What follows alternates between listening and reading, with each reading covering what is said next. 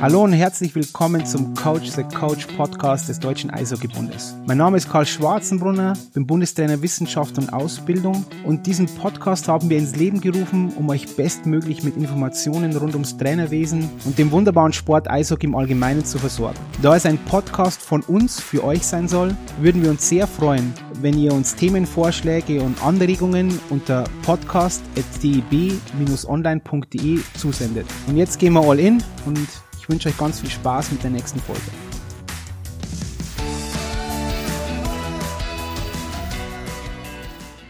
Hallo und herzlich willkommen zu einer neuen Folge des DEB Podcasts Coach the Coach. Heute mit der Daniela Wiedemann. Daniela, ich hoffe, dir geht's gut und wo erwische ich dich gerade, Daniela? Hi Karl, ja, mir geht's super. Ich bin gerade zu Hause. Ich genieße mein erstes freies Eishockey-Wochenende letzte Woche noch auf dem Turnier gewesen mit den Kleinen, genau. Und jetzt bist du zu Hause? Jetzt bin ich zu Hause, genau. Sehr gut. Daniela, hm, vielleicht für alle, die dich noch nicht kennen, normal sollten dich alle kennen, Nachwuchstrainerin des Jahres. Also von dem her, du bist praktisch bekannt wie ein bunter Hund. Aber vielleicht erzähl uns mal ein bisschen was über dich, über deinen, deinen Werdegang. So wie ich das weiß, hast du ja lange in Königsbrunn gespielt, oder? Selber als Spielerin. Ist das richtig? Ja, also es waren so zehn Jahre ungefähr. Ja, wir waren in der Damen-Landesliga. Es war jetzt nicht mega erfolgreich, es war mehr Hobby, aber es hat einfach mega Spaß gemacht, der ganze Zeit lang. Und irgendwann war halt so der Punkt, möchte ich wirklich mich mehr aufs Trainergeschäft konzentrieren oder möchte ich weiter Eishockey spielen, weil ich habe einfach festgestellt, beides funktioniert nicht. Das ist zu viel. Und mein Gefühl hat mir einfach gesagt, ich möchte gerne die Trainerlaufbahn weiter einschlagen und das habe ich nie bereut.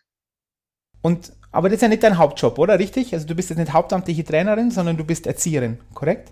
Genau, ja. Also ich bin, sage ich jetzt mal nebenher, also eigentlich, eigentlich im Hauptberuf, ähm, Vollzeit im Kindergarten.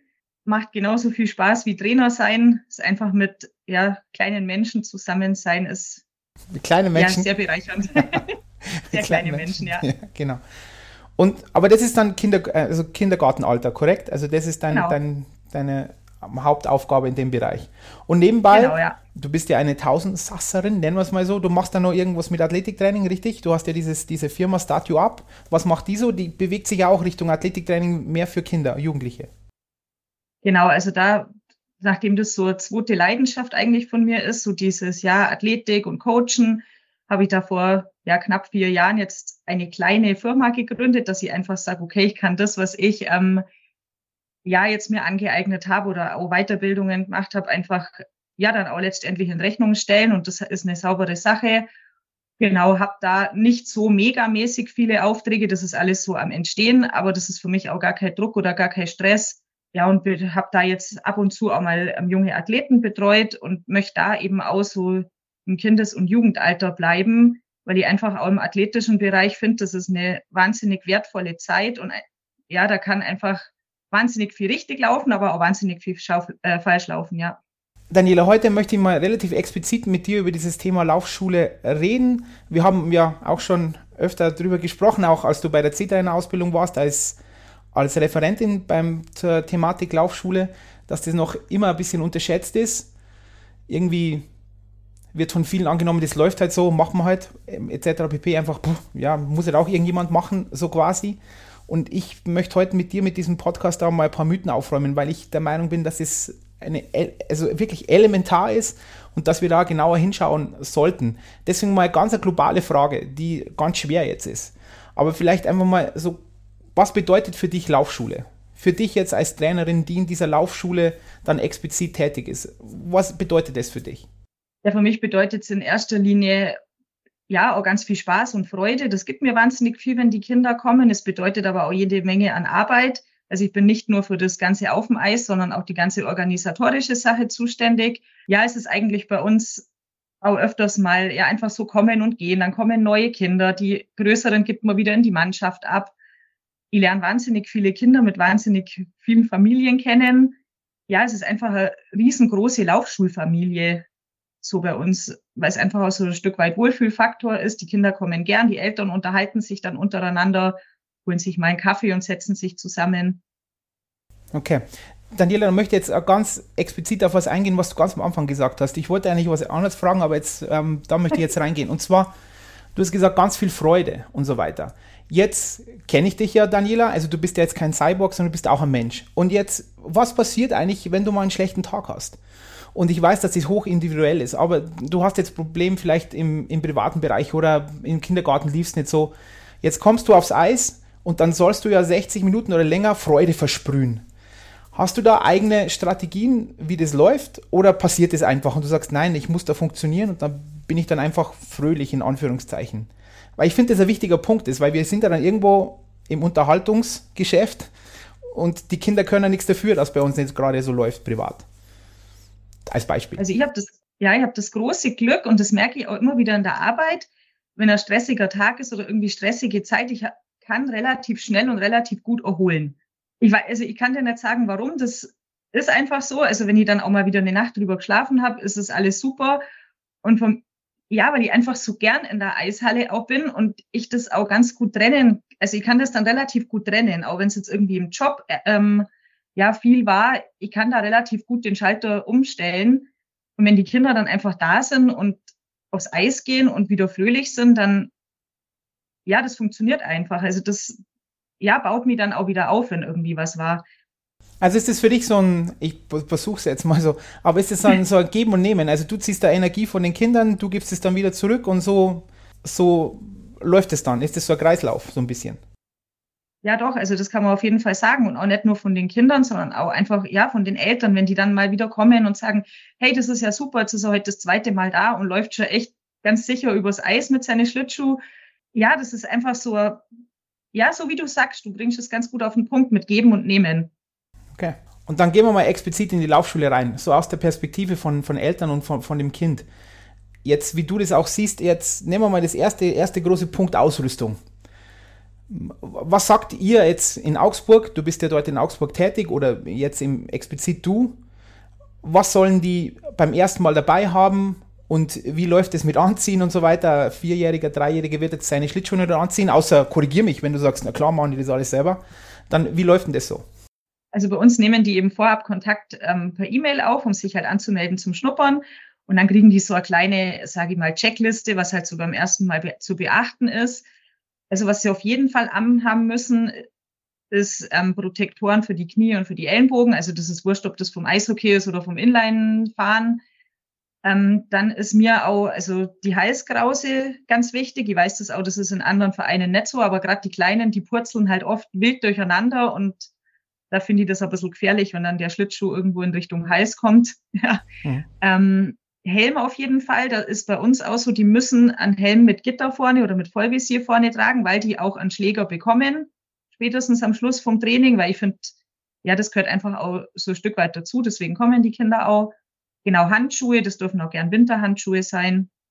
Und dann sind sie, wenn sie ihre Schlittschuhe anhaben, schon anzogen. Bekommen die Schlittschuhe und Helme von euch, Daniela? Also vom Verein? Ja, also wir haben einen ziemlich großen Fundus an Leihausrüstung, also komplett ausrüsten kann ich, glaube ich, so 30 Kinder, also mit einer kompletten Ausrüstung, aber Schlittschuh und Helm und so haben wir auf jeden Fall bestimmt, ja, für 70 Kinder. Und wie macht ihr das jetzt auch wieder ganz praktisch? ab welchem Zeitraum müssen die dann Mitglied werden oder wie lange können die schnuppern, in Anführungszeichen? Also die können dreimal bei uns reinschnuppern. Und dann Mitglied und dann können sie weiter teilnehmen. Genau, genau. Dann gehe ich einfach mit den Eltern nochmal kurz ins, ins Gespräch. Ja, wie schaut's denn aus? Ähm, kommt es für euch in Frage? Natürlich auch auf das Kind schauen. Wir haben auch immer mal wieder Kinder, die kriegen schon, sag ich jetzt mal, so einen Schreianfall, wenn sie einen Fuß aufs Eis setzen, dann sind sie einfach nur zu klein oder es ist einfach nichts für die Kinder. Genau, um halt einfach zu gucken, ob das dann was ist und dann melden sich die Kinder an. Okay, dann kommt gleich der nächste Punkt. Mörderüberleitung. Jetzt kommt das Thema Umgang mit Eltern. Ja, Trennungsschmerz, Kinder. Ähm, erzähl mal, wie, wie, wie du das machst. Also ich habe da vielleicht das große Glück, dass ich mit Trennungsschmerz und sowas jedes Jahr in der Eingewöhnung im Kindergarten auch zu kämpfen habe. Also bei uns ist es so, dass in der Regel die Eltern auf die Tribüne müssen weil wir haben relativ viele Kinder auf dem Eis und wenn da alle Eltern an der Bande stehen würden, das wäre heilloses Chaos. Wir sehen das aber relativ schnell, ob jetzt ein Kind sich von Mama und Papa schlecht lösen lässt und aber vielleicht doch gerne aufs Eis gehen möchte. Und dann ist es so, dass wir ähm, ja einfach sagen, okay, dann darf jetzt die Mama oder der Papa oder wer halt mit dabei ist beim Kind mit an die Bande stehen und einfach dem Kind nur ja so die Sicherheit geben. Weil oft ist es dann so, dass die dann, so an der Bande entlang tigern und doch nur mit einer Hand irgendwie nach Mama oder Papa langen, bis sie sich halt einfach, ja, wohlfühlen.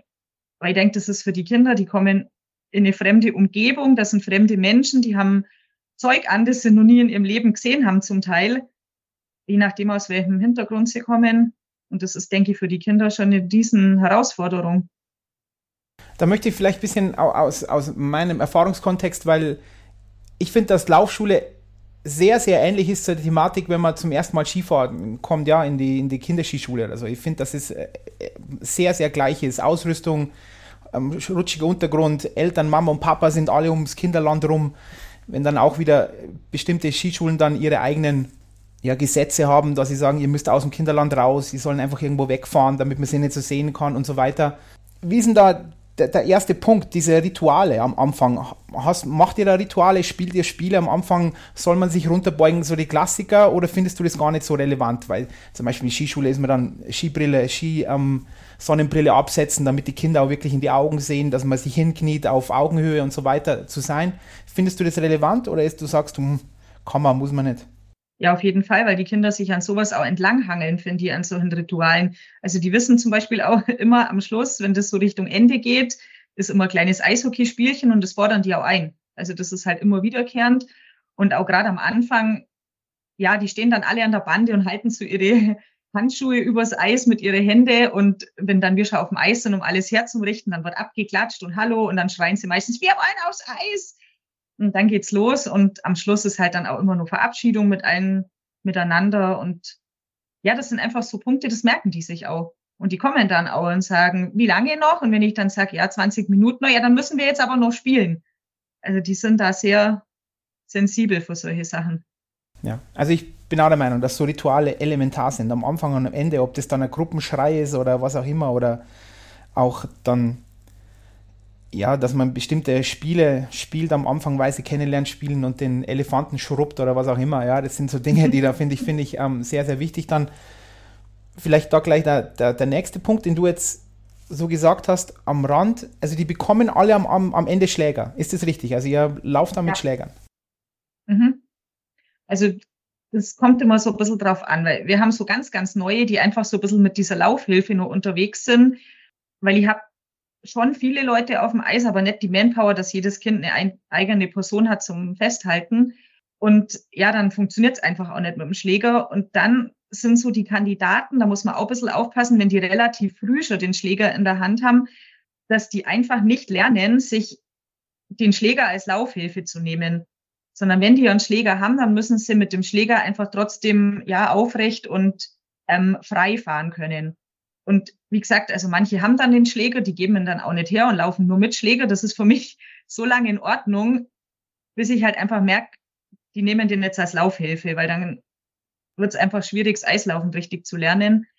Und am Schluss darf ihn jeder nehmen. Also die letzte Viertelstunde auf jeden Fall, weil Eishockey spielen wollen auch die, die mit ihrem Pinguin übers Eis rutschen. Das ist so das große Ziel der Einheit. Ja, ich glaube, das ist auch zum Beispiel so ein Parallel zum Skifahren mit, dem, mit den Skistöcken. Am Anfang irgendwie, weil sie natürlich Mama und Papa sehen mit Skistöcken, wollen alle Skistöcke. Obwohl das am Anfang eher kontraproduktiv ist. Aber ab und zu muss man sie ihnen dann auch wieder geben, ja, weil sie wollen ja groß sein, mhm. wollen ja Skistöcke haben. Ähm, Hilfsmittel, ich habe zwei Fragen zu der Thematik noch. Ähm, erstens Hilfsmittel. Gibt es da einen Unterschied bei diesen Laufhilfen? Also gibt es da weniger gute und gute? Also gibt es da einen Unterschied, ob ich einen Pinguin habe oder diese Gestelle oder ist da ein Unterschied, Daniela? Also wir haben diese Pinguine und wir haben so ähm, Seerobben und Eisbären, die sind relativ leicht, sage ich mal. Also zwischen denen, ja, die sind leichter zum Schieben, die Eisbären und die ähm, Seerobben.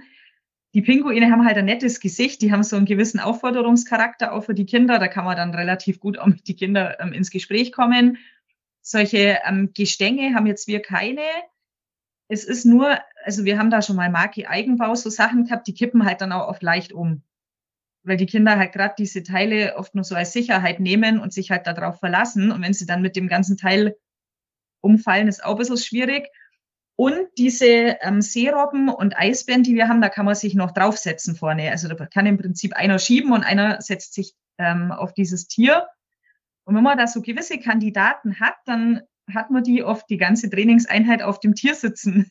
Also das ist auch so ein bisschen, wo man halt dann ja einen Mittelweg finden muss, dass man halt auch einfach sagt, okay, jetzt ähm, darfst du eine Runde auf dem Tier reiten und dann tauschen wir wieder und dann darf der andere. Wie gesagt, das ist bei uns nur sehr, sehr spielerisch und da schaue ich auch so ein bisschen nach dem Alter, wenn manchmal so ganz, ganz kleine Zwerge kommen, die schaffen das einfach auch noch nicht so lang. Die fahren dann zwei Runden und dann wollen sie wieder vier Runden auf dem Tier sitzen.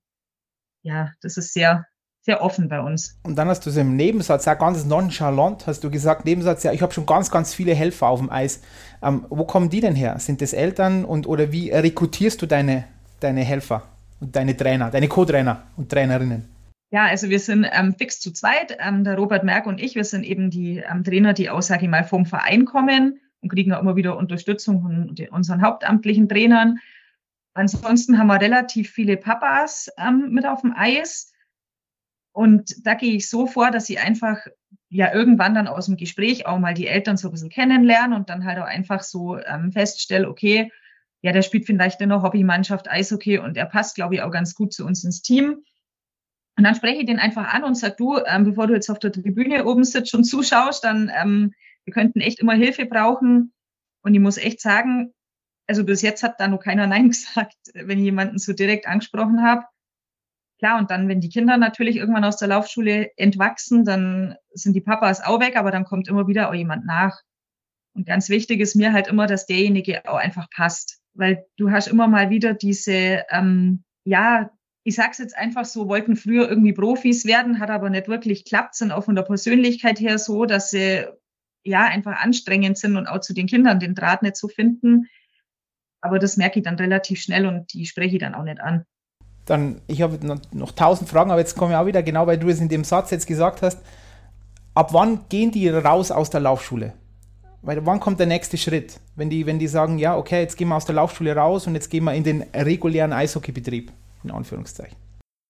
Also bei uns ist es so, wir haben keine U7, also das läuft bei uns in der Laufschule, bei uns geht es dann erst in der U9 weiter und spätestens der Endjahrgang U9 muss quasi raus aus der Laufschule weil die sonst einfach der, ähm, ja, den Übergang mehr schaffen.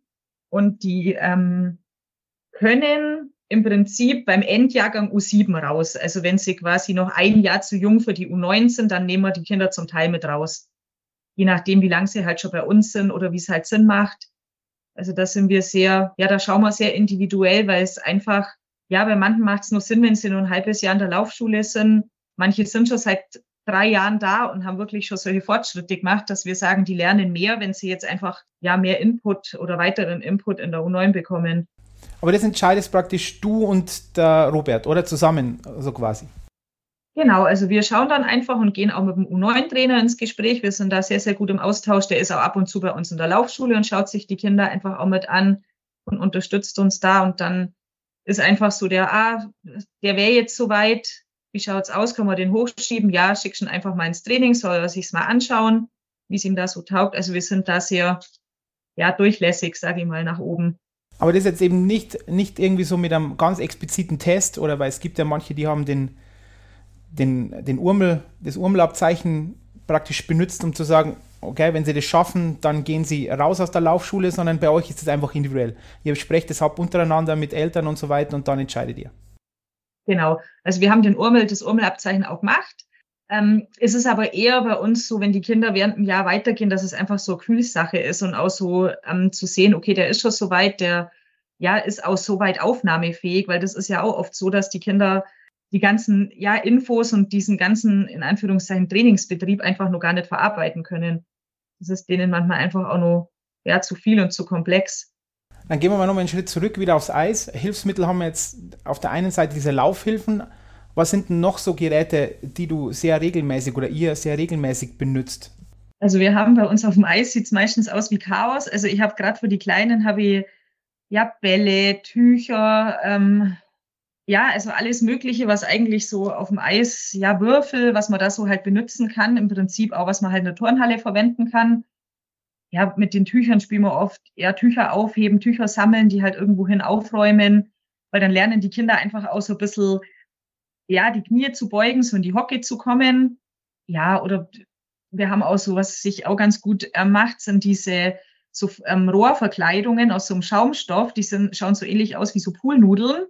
Nur haben die ein bisschen einen geringeren Durchmesser, den können die Kinder besser halten. Und es ist jetzt vergleichsweise günstig, kostet, glaube ich, ein, zwei Euro oder so im Baumarkt. Und mit dem Ding spielen wir oft Fangen. Also das finden sie auch genial. Ich habe aber auch Kinder, die haben zwei von den Teilen in der Hand und fahren das ganze Training mit den Teile rum. Ja, es ist einfach ganz, ja, einfach ganz viel, was man auch außerhalb vom Eis für die Kinder benutzen kann. Wie gesagt, Bälle, ja, natürlich auch die üblichen Sachen wie Pylonen so bunt wie möglich, weil dann kann ich auch zum Beispiel sagen, jetzt fährt jeder um eine rote Pylone, jetzt fährt jeder mal um eine gelbe, jeder mal um eine grüne. Ja, einfach so ganz kreativ kann man da sein. Dann gehen wir auch wieder, wenn, wenn das ja, wie du sagst, eher Chaos, wobei Chaos ist ja nicht das richtige Wort, sondern einfach ich, ja, viele Stimuli für die Kinder wie viel, wie viel Unterhaltung ist das Ganze? Also kommt bei euch zum Beispiel das Maskottchen bei jedem Training oder solche Dinge? Also, oder singt ihr dann auch gemeinsam lauter, was ja oft schwierig, auf was ich hinaus möchte, Daniela, da bin ich jetzt gespannt, weil es ist ja, ich glaube nicht, dass jeder Trainer oder jede Trainerin unbedingt geeignet ist, Laufschule zu machen, weil es ist ja doch eine andere, man braucht ja doch ein bisschen andere Fähigkeiten und Fertigkeiten, um in der Laufschule zu bestehen, als wenn ich jetzt ähm, U20 mache. Oder würdest du das anders sehen oder sind das ähnliche Fähigkeiten und Fertigkeiten? Nee. Also für mich ist das, wenn ich ganz ehrlich bin, sind das zwei komplett unterschiedliche Welten. Ähm, ja, da kommt jetzt mir wahrscheinlich auch mein Beruf so ein bisschen zugute. Also ich habe immer wieder Kinder, die dann auf dem Eis stehen und einfach zum Singen anfangen. Dann gehe ich halt ins Gespräch und sag halt, ja, was habt ihr denn im Kindergarten Neues gelernt für ein Lied? Sing doch mal vor, vielleicht kenne ich es ja, dann können wir irgendwie zusammen singen. Und ich glaube, da ist oftmals auch einfach so die ähm, Hemmschwelle, vorhanden, kann ich mir gut vorstellen, bei den Trainern sich da einfach so auf die Ebene zu begeben, sich so, ja, einfach da so reinzufühlen, die Kinder, weil es ist schon, also ich mache mich auch oft, sage ich mal jetzt einfach so salopp auf dem Eis oft zum Affe, weil man halt einfach mit den Kindern mitmacht. Und das ist aber für die Kinder auch oft witzig, was halt von außen einfach manchmal ausschaut, hä, was machen sie denn jetzt? Aber das macht mir in dem Moment nichts aus, weil es einfach für die Kinder wichtig ist, dass man da halt einfach mitmacht und dabei ist wenn die jetzt Tier spielen wollen und wünschen sich Schlange, ja, mein Gott, dann zieht man sich halt auf den Bauch übers Eis. Und wenn die Giraffe spielen wollen oder T-Rex oder irgendwas, dann, dann läuft man halt mal übers Eis und knurrt mal. Also das meine ich jetzt so ein bisschen so mit zum Affe machen. Das würde jetzt wahrscheinlich in der U20 nicht ganz so gut ankommen. Oder Aber die Kleinen, doch. das ist einfach, vielleicht doch, ja, vielleicht machen die dann mit. Aber das ist einfach deren Lebenswelt. Also die denken in Bilder, die sind, ja, die sind da fantasievoll und kreativ und dann ist es einfach auch, finde ich, extrem wichtig, da ähm, ja, sich da so einzulassen auf die Kinder und ja, da kein, kein Scheu auch davor haben oder keine Hemmung, da dann mal irgendwie was zu singen oder mal irgendwie Gedicht mitsprechen oder wie auch immer. Ja, also ich finde, das ist so, so elementar, dass man weiß, auch wenn man sich zum Clown macht und im absolut positiven Sinne zum Clown macht. Ja, du hast es jetzt noch ein bisschen eine Stufe weiter zum Affen, aber ich finde jetzt, oder zum Clown macht, dass das einfach wichtig ist, das gehört dazu. Das ist genauso eine Fertigkeit wie der U20-Trainer, der einfach, ähm, weiß ich nicht, fünf verschiedene Aufbauarten kennen muss taktisch. So ist es eben bei der Laufschule auch andere Fertigkeiten, die der Trainer oder die Trainerin braucht. Und ich finde, das muss man auch wissen. Und dann gehe ich jetzt gleich in eine andere Frage, die wollte ich auch viel später stellen, aber ich, ich werde das jetzt mal versuchen zu formulieren, wie ich das sehe, weil, und deine Meinung dann dazu. Irgendwie ist es ja in Deutschland schon ein bisschen so verbreitet, dass man immer den nächsten Schritt machen möchte, auch als Trainer oder als Trainerin. Dass man sagt, ich mache jetzt Laufschule, aber dann irgendwann werde ich U9, U11, U13, U15, U20 Trainer. Und ich finde es ein bisschen schade, dass auch manche Trainer oder Trainerinnen jetzt sagen, hey, ich bin einfach ein unglaublich guter, unglaublich gute Laufschultrainerin. Das ist einfach das, was ich gut kann, ja. Das, was ich bin und was ich kann. Und dass man auch dort Anerkennung bekommt und ich muss nicht irgendwann U15-Trainer oder Trainerin sein. Genauso wie ich glaube, es gibt unglaublich viele gute Co-Trainer, die unbedingt Cheftrainer irgendwann werden wollen und ich mir immer denke, du bist ein Karriere-Co-Trainer nicht. Wenn du das einsehen würdest, du wärst so viel besser. Oder ein Zweier-Goalie, der einfach sagt, ja, ich, ich wäre kein Einser-Goalie, aber ich bin ein unglaublich guter Zweier-Goalie. Ja, ich kann das einfach gut. Und ich bin da, wenn man mich braucht. Siehst du das auch so, dass das leider so ist, dass man aus der Laufschule immer wieder raus möchte, anstatt zu sagen, hey, das ist mein Ding, ich kann das echt gut, bin da gut? Ja, doch. Ja, erlebt man einfach immer mal wieder, dass dann auch einfach so der nächste Schritt ansteht und ja, einfach da weiterkommen möchte. Also der Robert und ich, wir sind da so ein gutes Team. Von uns geht da keiner raus. Also wir machen das schon eine ganze Weile zusammen. Und das ist halt einfach auch genau, also für mich gibt's jetzt nichts Schöneres. Also ich war auch mal zeitweise mit in der U9, das war auch sehr interessant und sehr schön, einfach die Kinder nochmal so weiter zu begleiten. Aber mein Ziel wäre jetzt nie irgendwo U20, U17, U15 Coach zu sein, sondern einfach, ja, viele Kinder fürs Eislaufen zu begeistern. Das ist so mein, ja, mein Ziel und ja, meine Berufung auch. Also das ist einfach, die Kinder in dem Alter sind einfach meine Zielgruppe, mit denen ich gut kann und es auch gerne mag. Und ja, von daher, man kann ja auch immer mal wieder in der Laufschule was verändern oder sich in einem anderen Bereich verändern oder was dazulernen. Aber so die Veränderung jetzt von der Laufschule raus. Aber dann frage nee. ich nochmal ganz explizit, Daniela, und ich meine, du hast ja ein Netzwerk an, an Trainer und Trainerinnen, die in der Laufschule tätig sind oder eben du hast jetzt auch welche kennengelernt bei der C-Dein-Ausbildung, wo du dann als, als Referentin auftrittst. Hm, werden die Trainer, Trainerinnen von ihren Vereinen wertgeschätzt? Oder ist es, oder könnte das nur besser sein? Ich bin mal sehr diplomatisch. Vielleicht musst du jetzt auch diplomatisch sein, aber das ist jetzt, liegt jetzt bei dir, wie du antworten möchtest aber wert, werden die wertgeschätzt oder ist es einfach nur, die sind halt auch da, ja? Also ich glaube, es ist schon, so war es bei mir zumindest, auch eine relativ lange Zeit, dass man sich schon so ein bisschen seinen Status in Anführungszeichen erkämpfen muss. Dass halt die Laufschule einfach auch wichtig ist, wobei jetzt bei uns im Verein seit ein paar Jahren echt auch sagen muss, ist das super. Also wir sind da voll mit integriert, sind richtig mit dabei, zählen auch als ganz normales Team mit dazu. Aber es ist schon, also kriege ich schon auch mit, dass es öfters mal so ein bisschen das, der Klotz am Bein ist, in Anführungszeichen. Die, ja, Kleinen sind halt auch so da, schweben halt so mit. Aber dass da letztendlich ja auch die Kinder dann später mal aus der U15 oder so rauswachsen sollen oder rauskommen, ja, ist oftmals schwierig. Aber wie gesagt, ja, also man muss sich da schon ein bisschen auf die Beine stellen und auch dafür kämpfen, dass die Laufschule ja gleichwertig einfach angesehen wird und auch ja, das, was man da macht, auch ja einfach gesehen wird, weil es ist oft, also bei uns zum Beispiel, wir sind oft zu Zeiten in der Eishalle, wo sonst noch keiner ist, Sonntag in der Früh. Also man wird auch gar nicht so wahrgenommen jetzt erstmal von außen.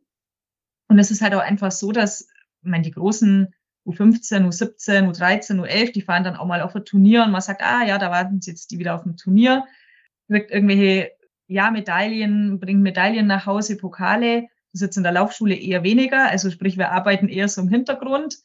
Aber wie gesagt, ich kann jetzt da bei uns echt nichts sagen. Wir sind absolut gleichwertig und sind mit dabei und werden auch gesehen und werden auch unterstützt. Da gibt's jetzt auch von den anderen Trainern, wo man da mal fragt, bei den hauptamtlichen Trainern, du, wir haben so wenig Helfer, wir brauchen irgendwie Unterstützung in der Laufschule. Gibt's jetzt keinen, der sagt, oh nee, lieber nicht, die Kleinen, mm, macht mir jetzt keinen. Also die wissen einfach, auch wenn sie jetzt aufs Eis gehen, erwarten sie die Kleinen und das ist was anderes. Und wie gesagt, also gibt es bei uns jetzt keinen Stress. Dann gehen wir nochmal noch mal zurück, einfach auch aus dem, was du jetzt gesagt hast, dass schlussendlich ja aus dieser Breite unten dann auch eben die zukünftigen Eishockeyspieler und Spielerinnen entstehen sollen. Wie aktiv bist du in der Rekrutierung eingebunden? Ist es auch mit deiner Aufgabe zu rekrutieren oder machen das mehr die hauptamtlichen Trainer? Im, jetzt mal ganz explizit in Augsburg, weil da hast du am meisten nee, Einblicke. Ja, also das bin ähm, ich hauptsächlich. Also klar, die anderen unterstützen natürlich, weil ich alleine würde es nicht hinkriegen, aber ich stoße das dann immer so ein bisschen an. Genau, die Kids Days, ja, sich irgendwo in der Öffentlichkeit präsentieren.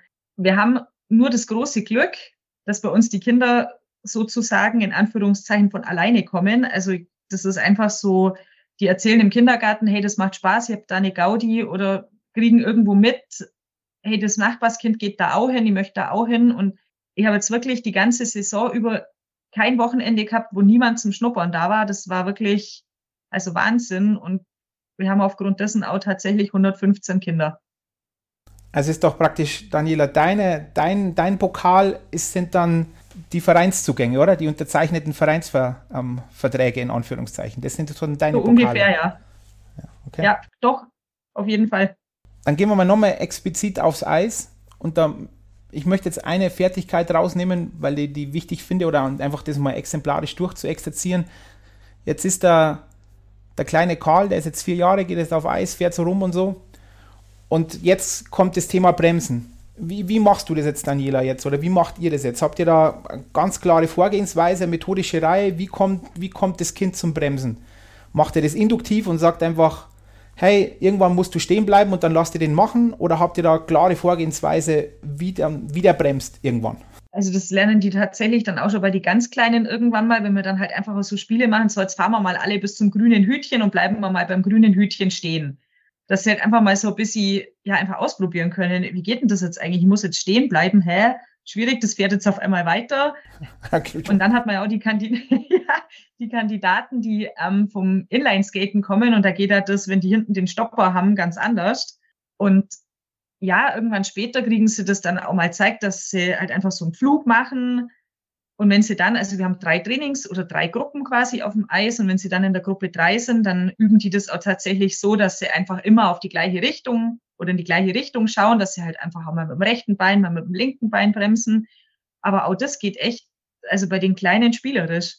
Oder mal, ich spiele dann so Spiele, ich stelle mich auf die blaue Linie und die fangen alle von der Torlinie an zum Laufen und wenn ich mich umdrehe, dann müssen sie alle stehen bleiben. Und auch da ist es jetzt nicht so, dass ich am Anfang sage, oh, du bist jetzt noch weitergefahren, geh nach hinten, weil wie sollen sie es denn auch können? Die sind ja einfach auch nur alle so beim Lernen und beim, ja, sich ausprobieren. Aber dann, dann machst du das schon auch wirklich eher so induktiv. Also du, ihr macht es spielerisch und ihr sagt, jetzt bleiben wir hier mal stehen, aber das ist nicht, dass du jetzt zuerst irgendwie am, äh, den, das Bein oder den, den Fuß drehst und irgendwie Schnee machst oder sonst irgendwas und einen Hockeystop vorzeigst, sondern die sollen einfach mal probieren. Ist das so, Daniela? Ja, genau. Ja, also erst mal probieren und natürlich, ich habe ja bei den kleinen fünf, sechs, sieben, acht Helfer, die jetzt wirklich nur bei den Kleinen sind, wo man da jetzt irgendwie sieht, bei einem Kind gelingt das gar nicht oder der hat noch gar keine Ahnung, wie das geht, dann erklären wir das einfach individuell, dass man dann auch nochmal sagt, du schau mal, probier doch einfach mal den Fuß ein bisschen drehen, einfach mal ganz locker, dann wirst du auch langsamer von selber und dann kommen die da schon rein in das Thema.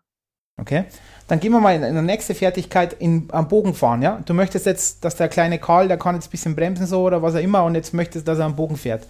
Wie, wie läuft denn das? Also da ist so mein Lieblingsspiel. Ich stelle ganz viele verschiedenfarbige Hütchen aufs Eis und ich stehe an einer Stelle und sage so, auf die Plätze fertig los. Jeder sucht sich jetzt ein gelbes Hütchen und fährt einmal ums gelbe Hütchen. Weil ich habe dann auch wieder so die Kinder, die schneller sind und die einfach schon ein bisschen weiter sind, die können um das gelbe Hütchen fahren, das 15 Meter weit weg steht und die ganz Kleinen, die halt einfach nur so kleine Trippelschritte machen, fahren halt um das Hütchen, das 1,50 Meter weit weg steht. Und so hat, kann halt einfach jeder dann, ja, das halt machen, was er halt auch schaffen kann. Also auch da gehst du nicht irgendwie ganz explizit vor oder so, sondern auch wieder, okay, da ist ein Hütchen, da fahren wir rum. Und genau, also ich bin ja jetzt hauptsächlich bei den ganz Kleinen, wenn die dann beim Robert und, äh, in der Gruppe sind, bei den Großen, dann üben die das natürlich auch ein bisschen, ja, sag ich mal, technischer oder lernen halt einfach auch so ein bisschen, okay, jetzt gehe ich ein bisschen weiter in die Hocke, greife auch mal mit meiner Hand nach unten, dass ich einfach ja tiefer komme, wenn ich um die Kurve fahre das wird dann da einfach, sage ich mal, das, was ich so ein bisschen anbahn, wird dann dort verfeinert. Weil es ja schon ein Unterschied eben zwischen Erwachsenen oder älteren Kindern und kleinen Kindern, weil Erwachsene würden da mehr mit, mit ähm, Belastungswechsel und Kinder fahren ja mehr mit Druckwechsel, das ist auch wieder beim Skifahren, mhm. oder? Dass sie mehr, mehr Druck geben, anstatt wirklich den Belastung zu wechseln. Ich denke mir auch immer solche Sachen wie, wenn ich auch beim, beim freien Eislauf oder so, wenn ich dann sehe, wenn dann Eltern die Kinder dann einfach irgendwie auffangen, anstatt einfach nur eine Hand auszustrecken, dann halten die die Hand und dann fahren sie instinktiv um, die, um einen mhm. rum, dann kriegen sie schon wieder so ein so ein Input vom Körper her zu sehen, ah, okay, jetzt gebe ich da Druck drauf, dann fahre ich um die, um die Kurve und so weiter. Aber ich finde es extrem gut, dass man, also aus meiner Warte, dass man das auch sehr, sehr induktiv macht und nicht einfach sagt, jetzt muss es genauso tun, sondern einfach ein bisschen Zeit nimmt weil es dann auch irgendwo länger hängen bleibt. Oder ist, oder ist das auch deine Erfahrung, Daniela, dass das eher ja. so ist? Ja, auf jeden Fall und halt auch einfach so von der, ja, vom Ablauf her, weil in der ersten Gruppe, wo ich jetzt bin, bei den ganz Kleinen, ist es ja auch so, da kommen die neu rein und dann die ein bisschen größeren, die schon ein bisschen besser laufen können, gehen dann schon in die nächste Gruppe weiter. Und dann ist es eigentlich immer so äh, kommen und gehen in der Gruppe und dann ist es auch einfach, ja, die Herausforderung, einfach alle abzuholen so den, den ganz Kleinen, der jetzt die ersten zwei Schritte macht und den, der vielleicht schon sieben, acht, neun, zehn Mal am Eis war und schon kurz vor der nächsten Gruppe steht, dass einfach jeder so seine individuelle Herausforderung kriegt und auch ja beachtet und ähm, gesehen wird und gefördert wird. Und deswegen ja macht es jetzt für mich wenig Sinn, dass ich jetzt da einfach so sage, okay, heute übt man jetzt Bremsen und das geht jetzt so und so und so weil der ein bisschen größere schafft es vielleicht auch schon so und der kleinere muss erstmal irgendwie gucken, äh, was habe ich denn da überhaupt am Fuß hängen, so ungefähr. Was ja das Schöne ist auch bei Kindern, oder, dass die in der Regel eher angstfrei sind wie jetzt Erwachsene. Wenn jetzt ein 19-Jähriger oder irgendwas anfängt Schlittschuhlaufen, die haben immer Angst, dass sie hinfallen. Wenn sie jetzt, es gibt immer Ausnahmen, aber viele Kinder haben ja keine Angst davor hinzufallen. Die fallen halt dann hin und dann stehen sie wieder auf und dann fahren sie wieder rum.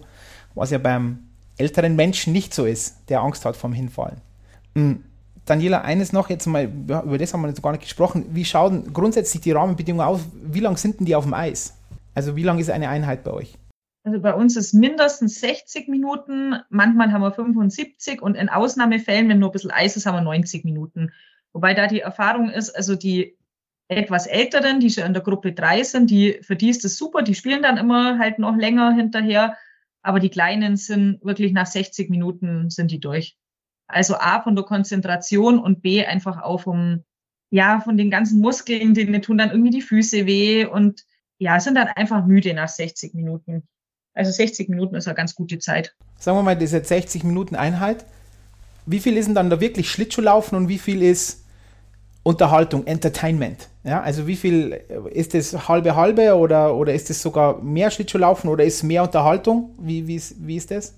Also bei mir bei den Kleinen definitiv mehr Unterhaltung. Das ist, eigentlich sind die 60 Minuten Unterhaltung, weil wir machen bei den ganz Kleinen wirklich nur irgendwelche Spiele. Und selbst wenn wir dann wirklich mal irgendwie um Hütchen oder irgendwas rumfahren, dann kriegen sie so kleine Schwimmringe in die Hand. Und das ist dann das Lenkrad und dann sind sie halt das Rennauto und düsen um die Hütchen. Und ja, also jetzt wirklich bei den Kleinen, dass wir sagen, jetzt machen wir wirklich Übungen so im klassischen Sinn, ja, eigentlich gar nicht.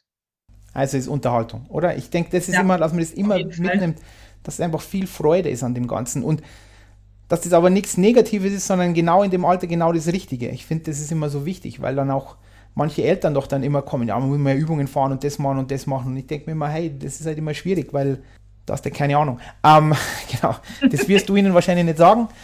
Also wirst du es diplomatischer machen, aber manchmal wäre es vielleicht ganz gut, wenn man sagen würde, hey, das ist jetzt, was wir können und was wir machen.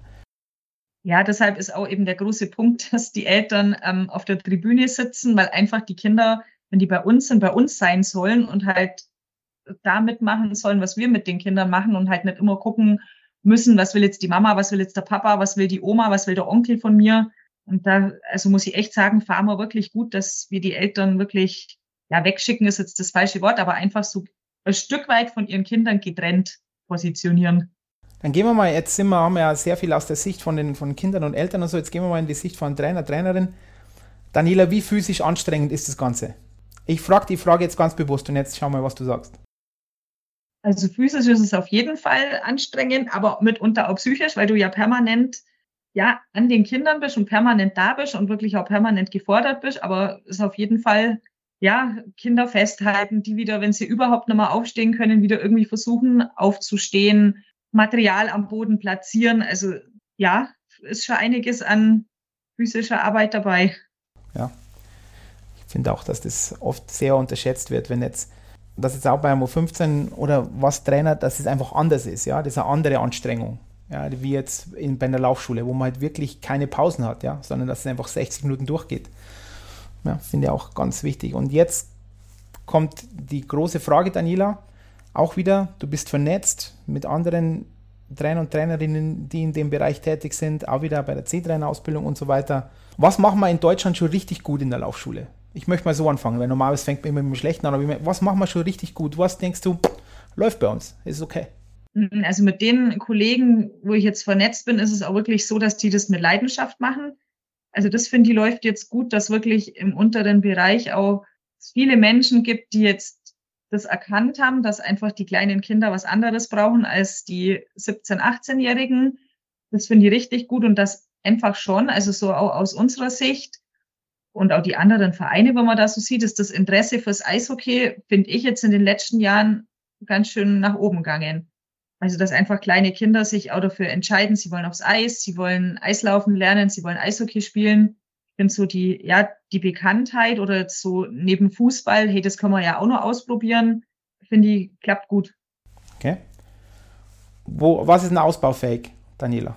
Ja, einfach auch wirklich in manchen Vereinen so die Anerkennung für die Arbeit mit den ganz Kleinen. So wie ich halt vorher gesagt habe, die Kleinen bringen jetzt kein Pokal mit in den Verein oder gewinnen keine Meisterschaft oder so. Die haben einfach andere ähm, Themen. Ja, und einfach auch noch mehr Trainer ähm, für den unteren Bereich ähm, zu gewinnen, die einfach auch wirklich mit Herz dabei sind. Und ich sage jetzt auch immer, das ist für die Kleinen nicht wichtig, dass das der Top-Schlittschuhläufer ist. Das ist bei den Kleinen nur nicht so elementar wichtig, sondern einfach die, ja, das Herz zu haben für die Kleinen und einfach so die, ja die Lust haben und die Motivation haben, den, ja seine Freizeit, weil das ist ja für die meisten Kollegen auch eine ehrenamtliche Arbeit, einfach die Freizeit für die ähm, Kleinen herzunehmen oder den Kleinen zu geben. Denkst du eigentlich, Daniela, dass die Orga schon relativ gut läuft, diese Organisation? Weil auch da, da möchte ich jetzt noch ein bisschen hin, weil du hast gesagt, mit E-Mails, dann ähm, kommen immer wieder neue dazu. Das sind ja unglaublich große Herausforderungen, die ja andere Trainer vielleicht gar nicht so sehen, weil die haben ihre Trainingsgruppe, das sind jetzt, weiß ich nicht, 20 Leute, dann ist vielleicht mal einer krank oder zwei oder drei, das ist alles okay. Aber dass auf einmal fünf, sechs neue dazukommen, das wird bei der U15 ja einfach nicht passieren. Das ist auch die kalte, harte Wahrheit. Bei dir ist das aber gang und gäbe. Das ist eigentlich dein täglich Brot. So, wie, wie ist da dein Zugang nochmal dazu, wie du das organisatorisch machst und auch wieder aus dem Netzwerk heraus machen das andere Vereine anders und denkst du, man könnte das noch optimieren? Also grundsätzlich optimieren mit Sicherheit immer noch. Ich glaube, perfekt ist nie irgendwie was. Ähm, ich habe jetzt für uns so den Weg einfach gefunden, dass das per E-Mail relativ gut funktioniert. Ich weiß andere Vereine, die kommunizieren mit WhatsApp. Jetzt habe ich aber das Thema, dass ich 115 Kinder habe und dann nur die ganzen Eltern mit dazu, wo ich dann vielleicht Mama oder Papa mit dabei habe. Und wenn ich halt dann irgendwie mal anfange, eine WhatsApp-Gruppe mit 200 Personen zu eröffnen, zumal ich gar nicht weiß, ob das überhaupt geht, geht, ja. ähm, geht okay, dann wird es wahrscheinlich auch irgendwie schwierig. Und auch ich habe irgendwann mal ein bisschen Freizeit und wenn dann halt ständig das Handy klingelt, ja, ist einfach schwierig und das ist so bei uns Kommunikationsmedium Nummer eins, bevor sie dann später ähm, mal ins My Eishockey gegeben werden. Aber ja, die Orgard ist auf jeden Fall, also so ein großer Punkt, weil das einfach auch gut koordiniert werden muss. Wir haben also zu Beginn, als ich das übernommen habe, war es einfach so, hey, da ist Laufschule, alle, die Lust haben, kommen vorbei. Jetzt war es aber so, dass dann irgendwann mal eine Zeit war, wo 11, 12, 13 neue Kinder da gestanden sind. Ich habe einfach gemerkt, das sind zu viele Kinder, als dass man sich dann an der Bande auf die Kinder einlassen kann und halt auch sagen kann, du schau mal, ich zeig dir mal das Eis und guck mal. Und dann habe ich das jetzt einfach umstrukturiert, auch während der Corona-Zeit eigentlich, weil da ja alles genau dokumentiert werden musste, ähm, dass die Kinder sich einfach per E-Mail anmelden müssen und ich ähm, sortiere die dann so zusammen oder gebe denen dann einfach einen Termin, wo sie zum Schnuppern kommen können dass halt einfach nicht mehr wie fünf oder sechs Kinder ihr erstes Training auf einmal haben, weil sonst habe ich einfach auch die Erfahrung gemacht, da verliere ich eher Kinder, weil sie halt einfach nicht den Ansprechpartner gehabt haben und halt einfach so allein gelassen auf dem Eis waren oder überhaupt noch gar nicht auf dem Eis waren. Ja. Also wäre doch auch schon deine Nachricht, oder Daniela, dass man keine Angst haben sollte davor, Eltern zu sagen, äh, diese Woche nicht. Ja, es geht einfach nicht, wenn man es gut erklärt, oder? Weil an sich ist ja deine Argumentation, ich will die willkommen heißen, ich will die in Anführungszeichen umarmen, die Eltern und die Kinder und ihnen sagen, hey, ihr seid hier gut aufgehoben und das geht halt mit fünf, aber nicht mit zwölf. Ist das korrekt? Und du sagst dann ja auch Eltern einfach, nein, ihr, diese Woche geht's nicht. Ja, also es kommt auch immer mal wieder vor, zwar relativ selten mittlerweile, dass Eltern einfach da stehen und sagen, hallo, ich bin jetzt heute da zum Schnuppern dann bin ich auch so ehrlich und sage, es tut mir leid, ich habe heute keine Kapazität zum Schnuppern. Ich habe dann so kleine Kärtle, sag, hier ist meine E-Mail-Adresse, schreibt mir bitte eine E-Mail, dann gebe ich euch einen Termin. Und ich habe auch die Erfahrung gemacht, dass es dann einfach nochmal so die, ja, die Wertigkeit einfach auch nochmal steigert. Das ist jetzt was, da muss ich ein bisschen drauf warten. Das ist was Besonderes, dass mein Kind dahin kann.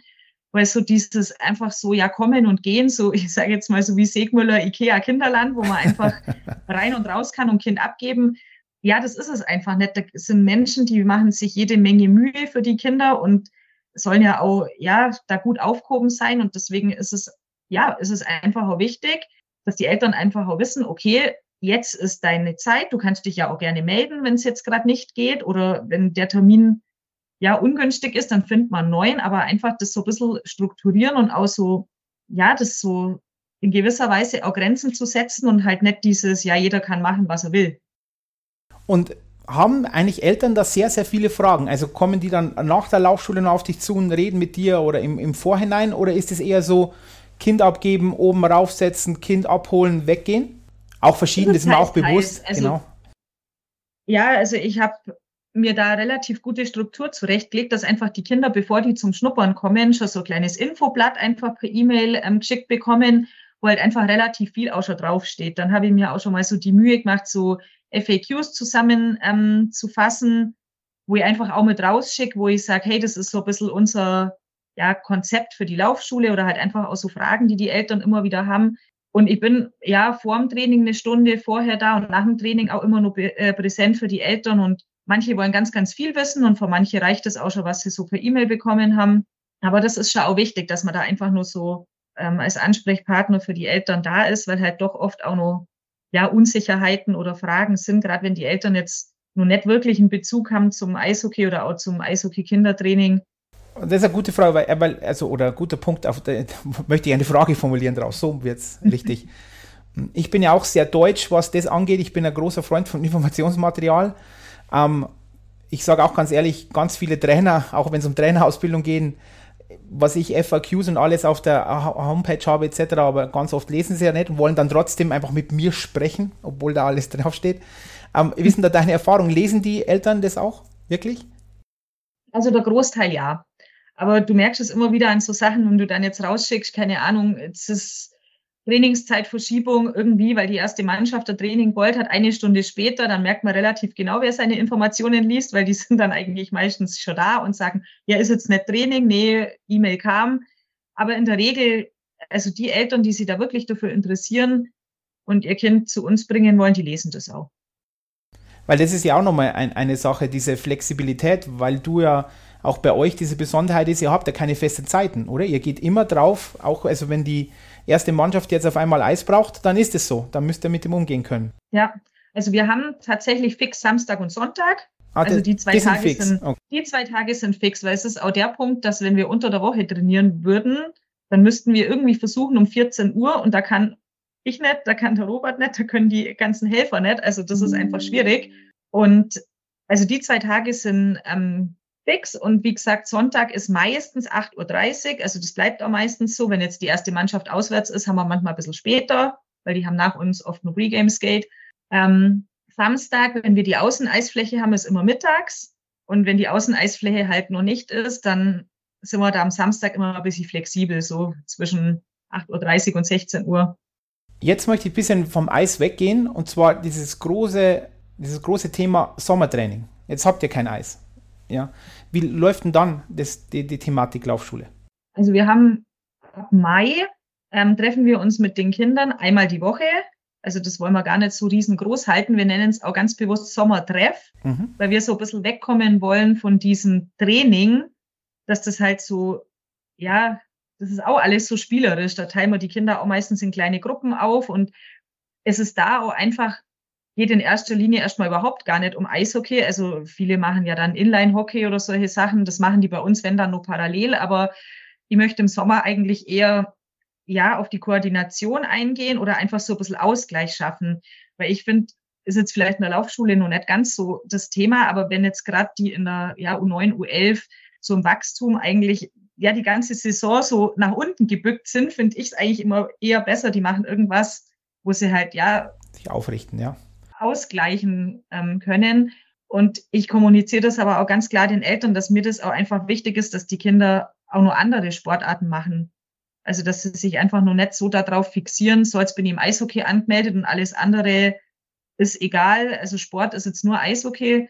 Ich mache zum Beispiel auch immer über den Sommer so eine, ja, kleines Abzeichen jetzt in Anführungszeichen. Da kriegen sie einfach nur zusätzliche Aufgaben auf so einem Blatt und müssen da dann ein Foto mit dazu reinfügen und kriegen halt dann immer nur so eine Kleinigkeit, wenn sie das, die Aufgaben quasi alle erfüllt haben. Und da ist ein Punkt zum Beispiel, ich war mit meinen Eltern irgendwo auf einem großen Spaziergang. Ich habe eine Fahrradtour gemacht. Ich habe mal andere Sportart gemacht.